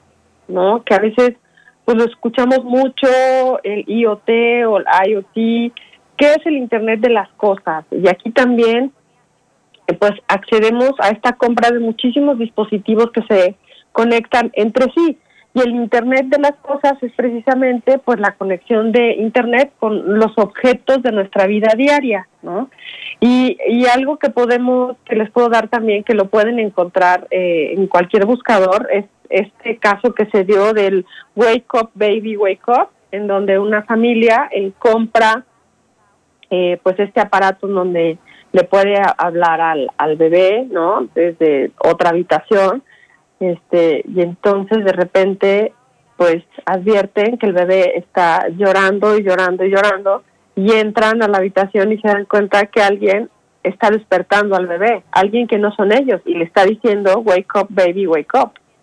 ¿No? O sea, alguien accedió a, a ese aparato que está conectado a ¿no? A, a, internet, vaya que son, insisto, bueno, pues ya son otros artefactos que no estamos hablando de redes sociales, pero que están este, eh, conectados entre sí por medio de la red y entonces acceden y, eso pasa mucho también con las cámaras de video, ¿no? No solamente los dispositivos en las que instalamos en nuestra casa, en nuestro trabajo. Entonces, por eso hay que tener tanto cuidado con estas políticas de privacidad, políticas de seguridad y pues programarlas de manera segura, ¿no? Hay que hay que verlo, hay que verlo bien, porque bueno, pues hay que, hay que saber, fíjense bien. Nos preguntan, bueno, pues cuál es, eh, cómo nos podemos mantener seguros, ¿no? Y pues nuestra familia, pues hablando de nuestra casa, nuestra empresa, tiene el nivel de seguridad que tienen sus integrantes. Es decir, yo conozco, yo tengo un conocimiento mínimo indispensable del manejo de toda la tecnología que tenemos en casa o de toda la tecnología que tenemos en la empresa si la respuesta es no, pues es, o, que, o es cero, podemos ponerla del 0 al 10, pues ese será el nivel de la seguridad cibernética que tenemos en casa o que tenemos en nuestro trabajo. ¿No? ¿Cuánto sabemos y cuánto nos hemos formado? Otra cosa importante que les quiero compartir para redes sociales, también para proteger nuestra información que ya tenemos en redes sociales o la que queramos compartir, y por supuesto para correos electrónicos, el acceso a nuestros dispositivos fijos y móviles son las contraseñas. Las contraseñas tienen ahora un nivel eh, preponderante en, en este ciclo de la seguridad de nuestra información. ¿Y por qué? Bueno, pues hay que cambiarlas de manera frecuente y por supuesto no compartirlas. Hay que tener eh, contraseñas robustas, es decir, ya no podemos seguir con esto de le pongo del 1 al 7 o del 1 al 8, porque pues es, son contraseñas muy fácilmente, bueno, pues de hacer a un lado y acceder a la información. Pero además de las contraseñas, hay otra circunstancia que se ha vuelto indispensable hoy en día, que a lo mejor algunos lo han escuchado, que es el activar el doble factor de, de autenticación. Hay incluso algo un poco más robusto que es el múltiple factor de autenticación y me explico qué es esto. Bueno, pues lo tienen todos los dispositivos móviles y lo pueden activar también en redes sociales, en correo electrónico y en la mayoría de las aplicaciones en donde ustedes han configurado un perfil. ¿Y cómo lo hacemos? Bueno, pues ahí eh, nos van diciendo los pasos. Pero ¿para qué sirve este doble factor? Bueno, quiere decir que yo le voy a poner mi contraseña pero para acceder me va a mandar un eh, código al dispositivo que yo le haya señalado. Vamos a suponer que yo estoy en una laptop o en, un, en una computadora de escritorio o un dispositivo fijo, vaya, y resulta que yo de ahí accedo a mi correo electrónico y entonces, eh, o a una red social, entonces le pongo la contraseña y va a suceder que entonces alguien eh, me va a mandar un código vamos a suponer que yo le puse que me lo mandara a mi celular y entonces en mi celular va a aparecer a través de un mensaje SMS o de otro correo electrónico en alguna cuenta alternativa este eh, código y entonces hasta que yo lo ponga voy a poder acceder. Y dice, ay, o sea, ¿quién nos dice? Ay, no, ¿cómo? ¿Qué lata? Bueno, en esto no nos tardamos más de un minuto en hacer este proceso de doble factor de autenticación. Y entonces, ¿para qué me puede servir este procedimiento? Bueno, habrá quien pueda adivinar todas mis contraseñas, pero aún y cuando las adivine va a poder acceder, porque obviamente a ese, eh, ese otro código que me, se me va a enviar, pues ya no va a poder tener acceso. Entonces podrán acceder a las contraseñas, pero no a la información. Entonces es como un doble escudo, ¿no? Es como si fuera esta seguridad que la instaláramos por capas y tuviéramos dos capas. Entonces a lo mejor alguien puede acceder a la primera, que es la más sencilla, que son las contraseñas, pero ya no va a poder acceder a la puerta principal de la información a través de este doble factor de autenticación que también pueden eh, investigarlo en algún buscador. Eh, hay páginas muy robustas a nivel nacional y a nivel internacional en donde pueden acceder a tutoriales, incluso también lo pueden buscar en YouTube, cómo activar el doble factor de autenticación y lo van a poder hacer, eh, lo van a poder ver, es mucho, mucho, muy sencillo y que puedan llevarlo a cabo en sus dispositivos móviles, en sus diferentes, en sus diferentes cuentas. Mira, em, Claudita, tenemos, tenemos preguntas. Sí, a la orden. Si no, no vamos a alcanzar, no vamos a alcanzar el tiempo. Cuando nos demos cuenta ya se terminó y habrá muchas personas que se quedan con las dudas. Claro. Aquí tengo a Jacinto que nos está preguntando qué son las cookies. Ah, muy bien. Bueno, pues eh, esa es eh, una de las de las preguntas, ¿no? Que, que son muy muy comunes y bueno, pues las cookies son como si fueran pequeños em, archiveros o repositorios, ¿no? Que las propias páginas web guardan en nuestros equipos y es, es recopilan realmente nuestro historial de navegación. Se almacena nuestra información y entonces yo les puedo decir que sí tienen un efecto positivo para muchas personas porque se supone que las cookies fueron creadas para mejorar nuestra experiencia de navegación, ¿no?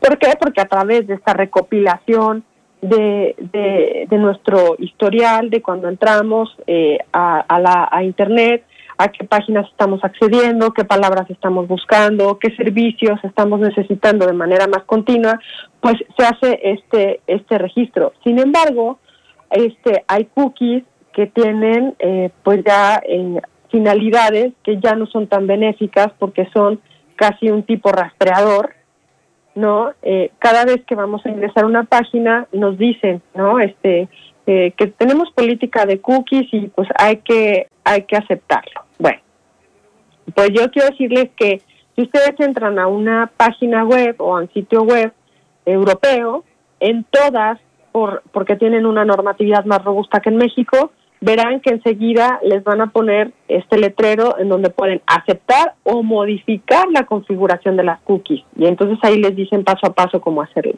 Y eso no quiere decir que en México no suceda, sino que no están estas leyendas porque no hay todavía una obligatoriedad para que coloquen estas leyendas en los sitios web, en las páginas en México.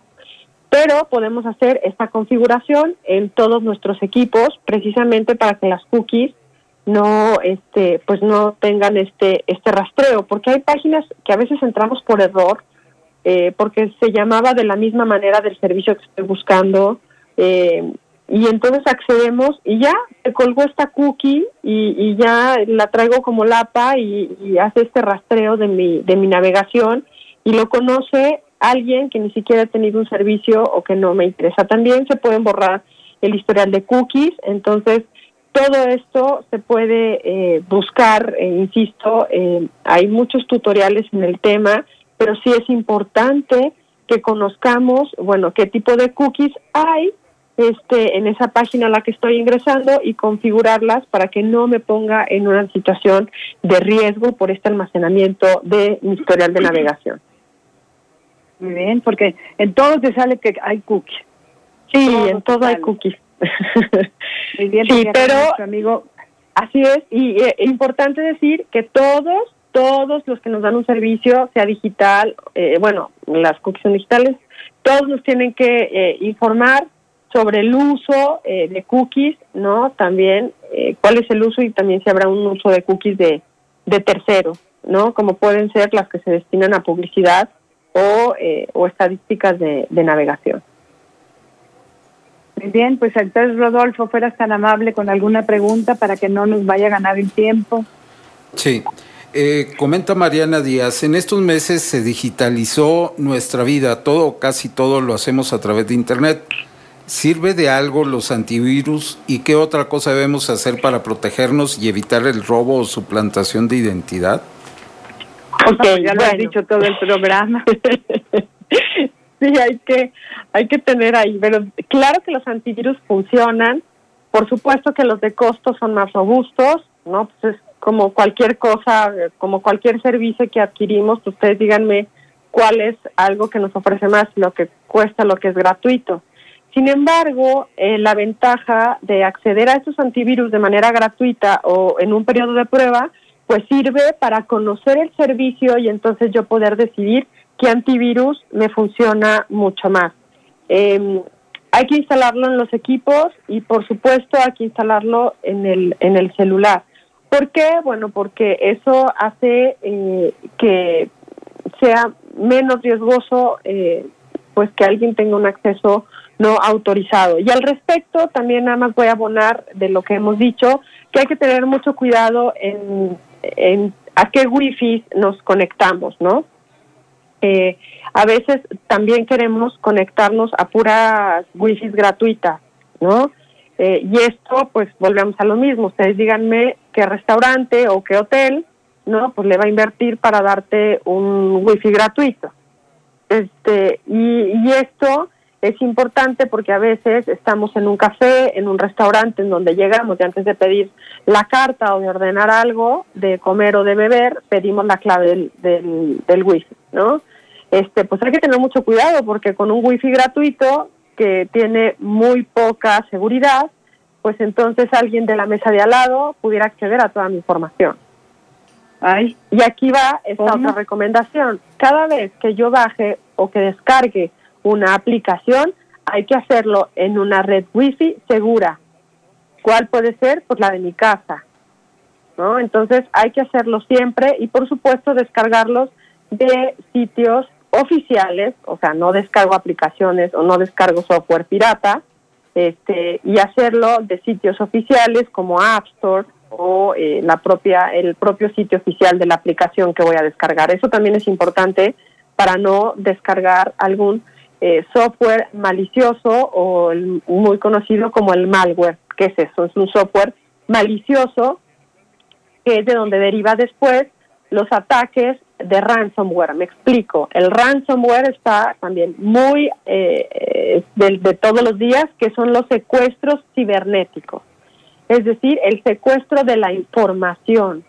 Alguien eh, accede a mi información y la encripta, es decir, la pone la almacena, vamos a ponerla así en una esferita y se la, no sé, no es que se la lleve, ahí está, pero la encripta de manera que yo ya no puedo acceder a ella. Esto pasa muchísimo con grandes empresas y con instituciones públicas también, este, en donde después les piden un rescate, es decir, que paguen determinada mm, cantidad de dinero para que puedan volver a tener acceso a la información. Y volvemos a lo que decíamos al principio, ahí está la información, pero no la tengo disponible, ¿no? Entonces, por la disponibilidad es, es indispensable. ¿De qué me sirve tenerla ahí si no puedo acceder a ella? Entonces, hay que, hay que tenerlo. Esa pregunta ya se la contestaste a Diego, a Diego, Claudita, porque Diego nos está marcando de Monterrey y nos preguntaba qué es el malware. Malware, así se dice, ¿verdad? Sí, el malware es, un software, malicioso. espía, espía, dijéramos.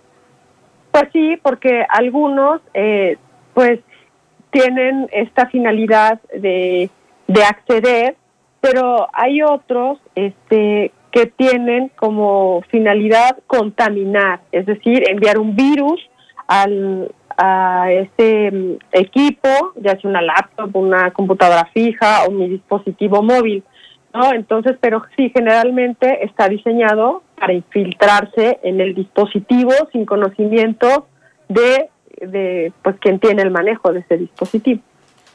Sí, es un programa maligno, así es. Bien, eh, Jorge Rivera dice, me ha tocado ver en varias ocasiones que estando en una sesión vía Zoom, alguien entra e interrumpe al expositor, pone groserías en la pantalla. ¿Es seguro Zoom o se puede hackear o infiltrar una reunión y cómo protegernos en las videoconferencias? Ah, excelente. Bueno, Pues efectivamente, bueno, pues Zoom ha sido de las que más han estado en el ojo del huracán. ¿Y qué es lo que pasó? Bueno, pues que de un día para otro nos fuimos todos a casa y entonces se puso todo en home office, en homeschooling y todo lo hicimos a través de estas plataformas que no estaban preparadas para la cantidad de accesos este, de millones de personas que se hizo prácticamente así de un día para otro, ¿no? O sea, todo se programó. Entonces, pues lo que hizo tanto Zoom, está Zoom, está Google Meet, está Jitsi, Microsoft Teams, Webs de Cisco, o sea, hay muchas plataformas y todas tienen sus pros y sus contras y más bien ahí tendrían que analizar, bueno, cuáles son las que se adaptan a sus necesidades entonces les voy a dar unos consejos de Zoom y para todas las demás que espero, bueno, pues que les sean eh, muy útiles y, y va a dar respuesta de por qué sucede estas infiltraciones. Bueno, en ellas Zoom en específico tiene un servicio gratuito y un servicio de costo, ¿no? Entonces, pues el gratuito está limitado en tiempo y pues no tienen habilitadas todas estas otras opciones que les voy a decir. Entonces, a veces pues hay que pagar hay, hay, que este pues costear la seguridad, ¿no? Y no solamente de quien ofrece el servicio como esta conferencia o esta eh, reunión de trabajo, sino obviamente de todos los participantes. Y entonces lo primero es instalarlas, cualquiera de estas plataformas eh, de videoconferencias de sitios oficiales, ¿no? Y obviamente cuando estemos conectados en un wifi seguro.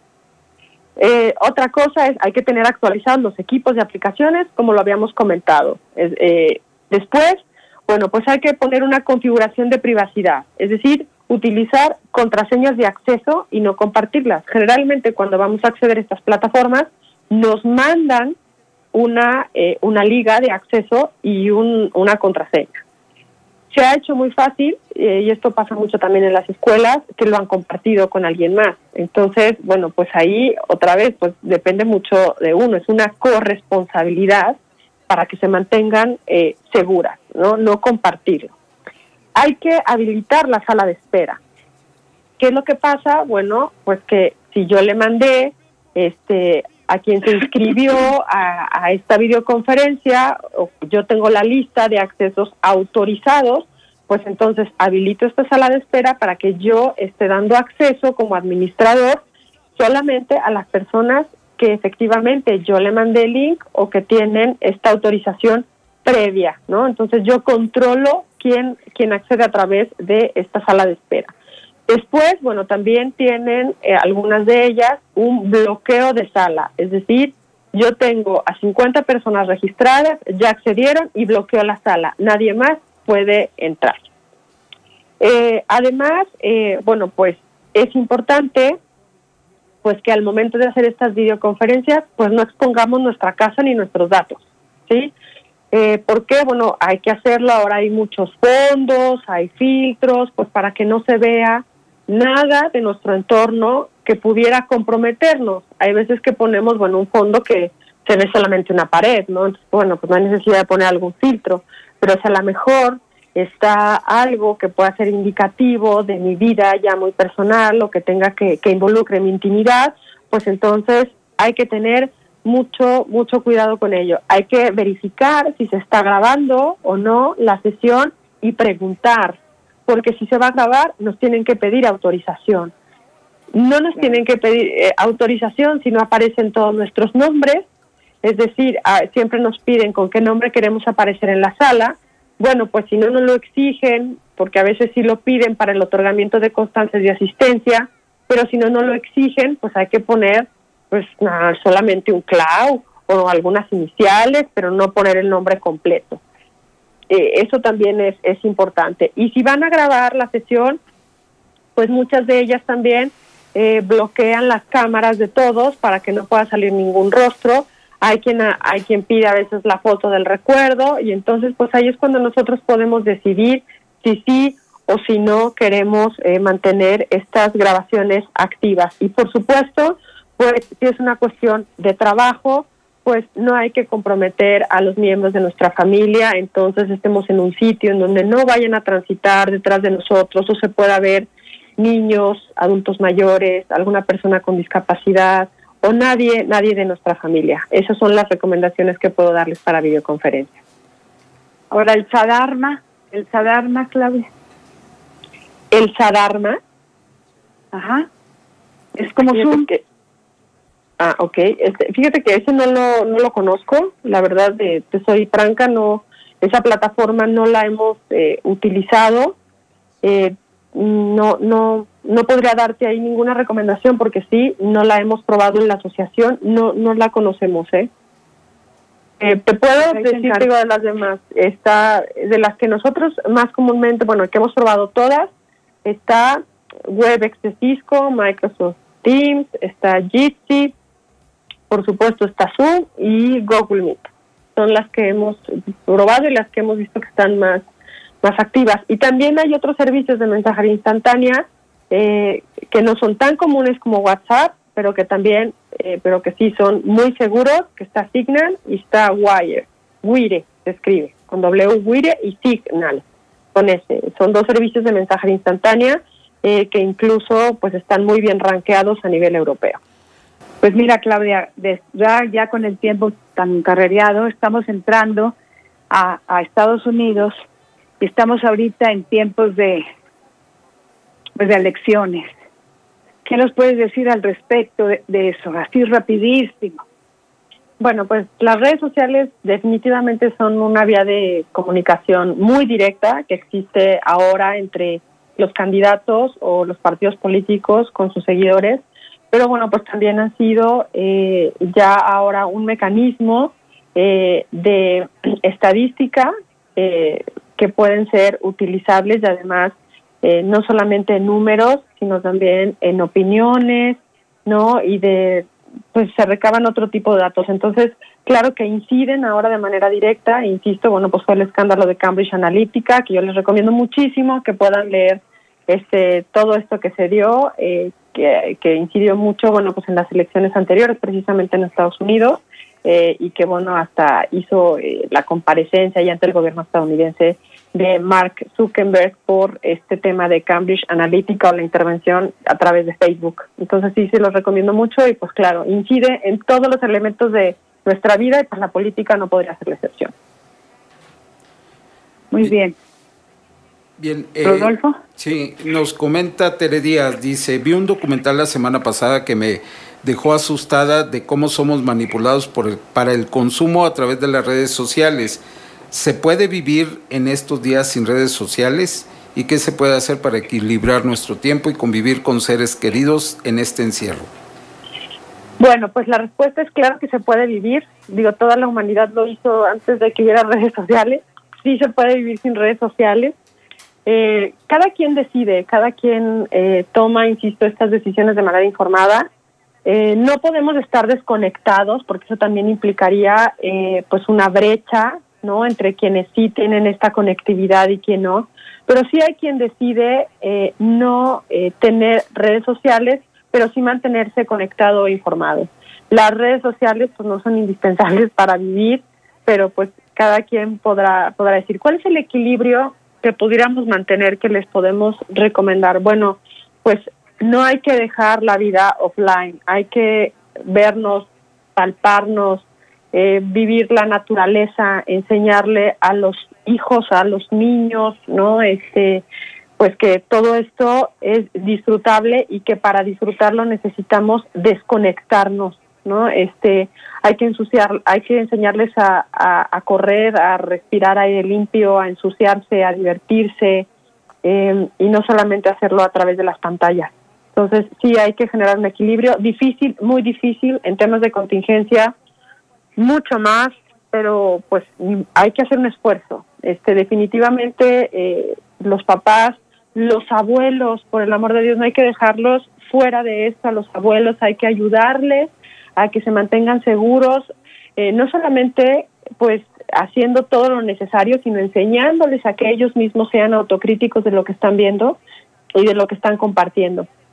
Eh, para ello, bueno, nosotros tenemos muchas pláticas en la, en la asociación para, para adultos mayores, para papás, para niños, si, si me lo permite, de manera este, muy, muy rápida les, les comparto nuestro correo que es contacto arroba ipic, la segunda con y punto org, y nuestro teléfono también es con 44 41 31 88 65. ahí les podemos dar también la asesoría o el acompañamiento que, que necesiten. A ver, otra vez, porque fuiste muy rápida. Es la dirección electrónica, dala más despacito. Es contacto arroba IPIC, que es A de árbol y de iglesia, P de papá, Y de yogur, C de casa, punto org. Y el teléfono es 44 41 31 88 85. Somos una asociación sin finalidad de lucro y estamos a sus órdenes. Muy bien. Rodolfo. Bien. Eh, ¿Qué pasa con las firmas electrónicas? Eh, pregunta Claudia Aguirre. Eh, ¿Son seguras y cómo proteger una firma electrónica? Bueno, las firmas electrónicas ya tienen un tiempo aquí en México. tenemos pues aquí ya un buen avance en nuestro país en marco jurídico y en implementación de este tipo de sistemas sí son seguras. Este, hay un procedimiento en México para poder generar las firmas electrónicas, es decir, no cualquiera puede decir, ay, pues hoy voy a, eh, a desarrollar un software de, de, firma electrónica, o sea, no tiene obviamente su, su proceso correspondiente en nuestro país y también a nivel internacional. Y sí son eh, medios a través de los cuales se puede autenticar el usuario, es decir, eh, que, es quien dice que, que es. ¿no? Entonces, eh, la última que acaba de salir es la FELINAI, que es la del Instituto Nacional de Transparencia, Acceso a la Información y Protección de Datos Personales, que es el órgano que garantiza la protección de nuestros datos en nuestro país. También está la del Poder Judicial de la Federación, que es la FIREL, que ahora fue tan necesaria en tiempos de la contingencia. Y, por supuesto, tenemos la del SAT, que fue la pionera, ¿no? Entonces, claro que son medios seguros, pero bueno, pues depende mucho de donde nosotros tengamos resguardados esos archivos y de las contraseñas, del uso y del resguardo de esas contraseñas. Recuerden, hay que hacer también el cambio de, de estas contraseñas de manera eh, permanente, unos cada seis meses, una vez al año por lo menos. Bien. Mira, aquí Candela, se llama Candela la señora, ella vive en el estado de Texas y pregunta, ¿qué es el click hacking? Ok, bueno, pues el, el, el hacking se le ha dado eh, pues una interpretación eh, pues distinta, ¿no? El hacking es una actividad que implica el poder eh, acceder a, en un dispositivo a determinada información. Sin embargo, el hacking no es una actividad delictiva, ¿no? Eh, es así que ahora les han tenido que dar el nombre de hacking ético, ¿no? El, hacking, insisto, pues es el, contar con capacidades y habilidades eh, tecnológicas, técnicas, ¿no? Para hacer este acceso, por ejemplo, para quien ha perdido su información, y no solamente porque alguien haya tenido un acceso no autorizado, sino porque hubo un apagón, porque se inundó, porque hubo un terremoto, ¿no? Incidentes de ciberseguridad se dan por muchas por muchas cuestiones. Y el click hacking, ¿no?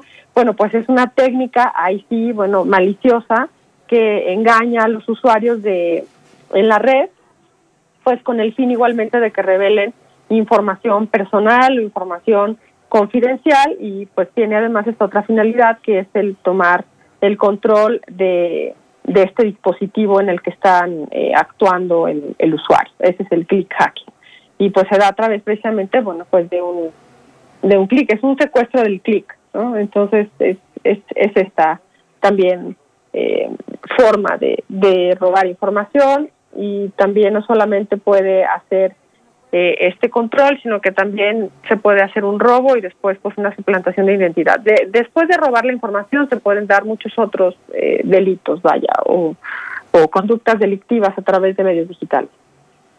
O sea, ese clic lo das así en la luna sin darte cuenta de lo que estás haciendo. ¿Cómo haces eso?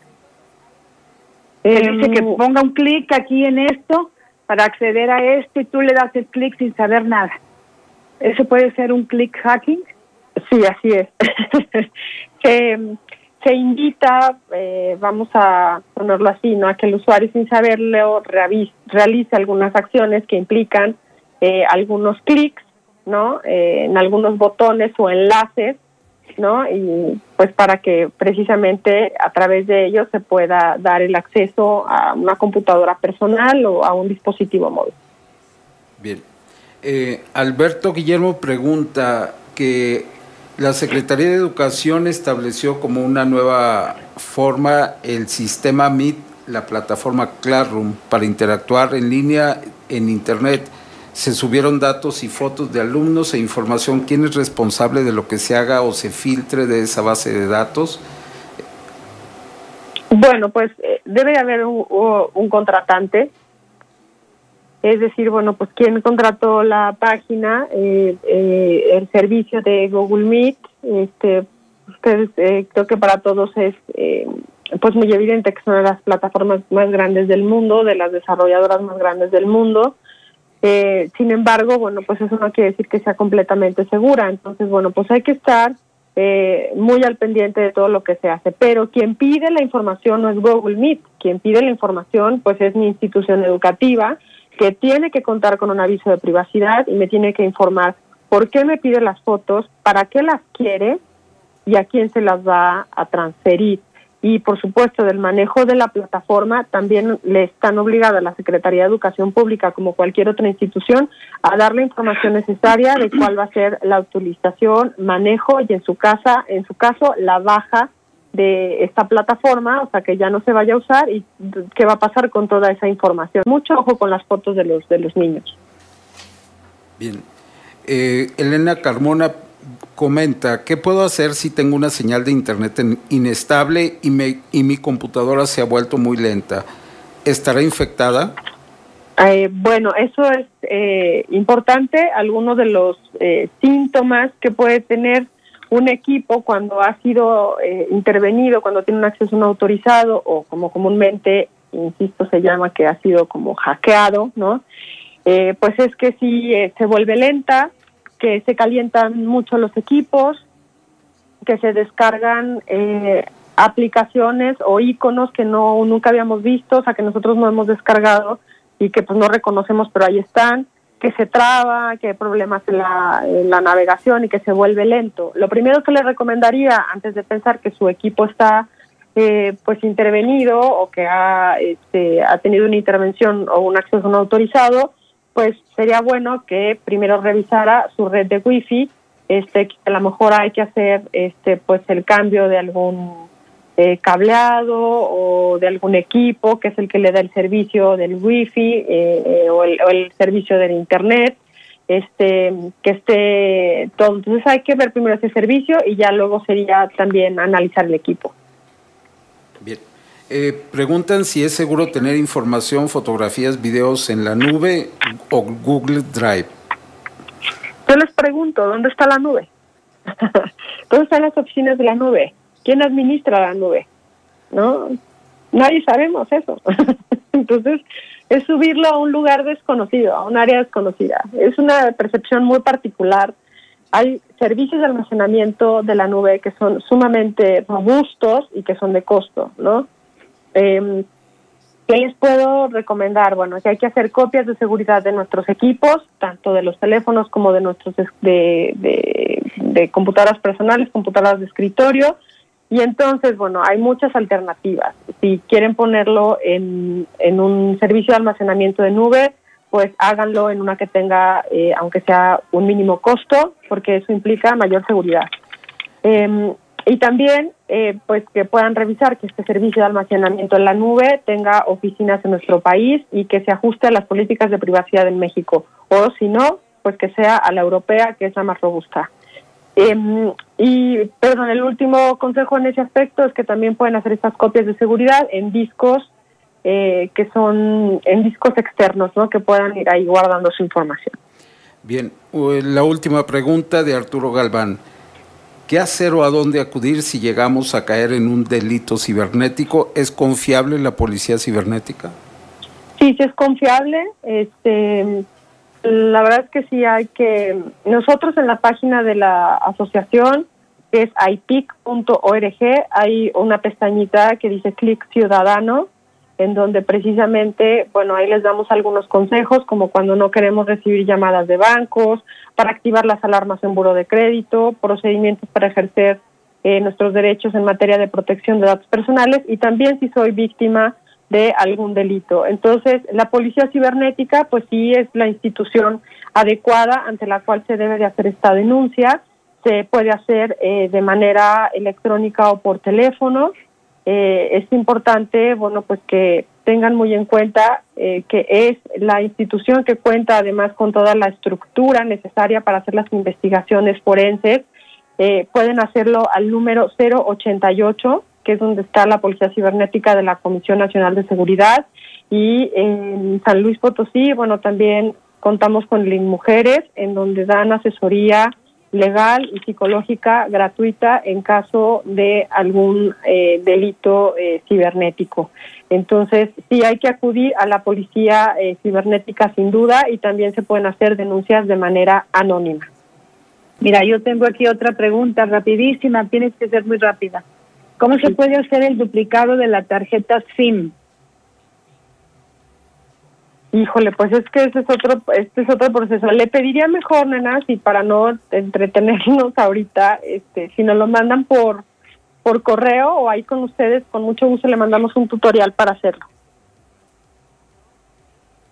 Sí, pero me imagino que se refiere a alguien que hace que hace cosas mal hechas, ¿no? La, ¿Cómo duplicar la tarjeta SIM? Si se mete alguien que quiere duplicar tus datos o algo, eso es lo que yo Ah, bueno, yo yo entiendo que este más bien es cómo cómo poder hacerlo, pero lo puede hacer desde mi proveedor de telefonía, pero también lo puedo hacer yo para hacer una copia de mis datos, ¿no? Entonces, este puede hacerse con con esta este con esta doble vía, vaya, pero pues sí es muy muy rápido como cómo se puede cómo se puede hacer. Hay muchas guías en este tema y entonces se pueden hacer bueno con dos opciones que insisto eh, bueno pues lo puedo hacer como por mi seguridad pero también se puede hacer a través de mi propio proveedor para cometer algún algún delito. Sí se pueden hacer estas de estas dos maneras. Pero bueno generalmente también se puede poner un código de desbloqueo este que eso también es es importante para poder que eh, no se pueda clonar y que no se pueda tener esta copia o este, este acceso. Mucha gente lo hace también para poder ver la información del dispositivo de sus hijos, de su pareja o de algún familiar. Entonces, este, insisto, tiene muchas maneras, no todas, no todas son este, nocivas o para cometer algún delito. Entonces, bueno, sí, sí se puede clonar, sí se puede copiar, este, y, les podemos mandar un tutorial con mucho gusto. Pues vamos a agradecer de todo corazón a esta señora tan amable, tan bonita, Claudia Ábalos Cedillo, que nos hizo favor de acompañarnos el día de hoy. Muchísimas gracias, Claudita, muchísimas, muchísimas gracias. Al contrario, mil gracias por el espacio. Gracias a ti. Vamos a agradecer a Global Media también que nos permite hacer este tipo de programas para cuales de los cuales nos servimos nosotros para poder tener información y llevarla a las casas de nuestros amigos. Agradecemos a Now Media Radio también y a, y Now Media que está en Facebook Live para que nos transmitan afuera en el en el estado de en los estados de, de Texas y otros estados en los Estados Unidos. Agradecemos muchísimo. Muy bien, pues a todos nuestros amigos que nos permiten entrar a su mente y a su corazón. Muchísimas, muchísimas gracias. Los esperamos el próximo domingo. Yo soy la señora Nena Torres y este es tu programa Cuento contigo.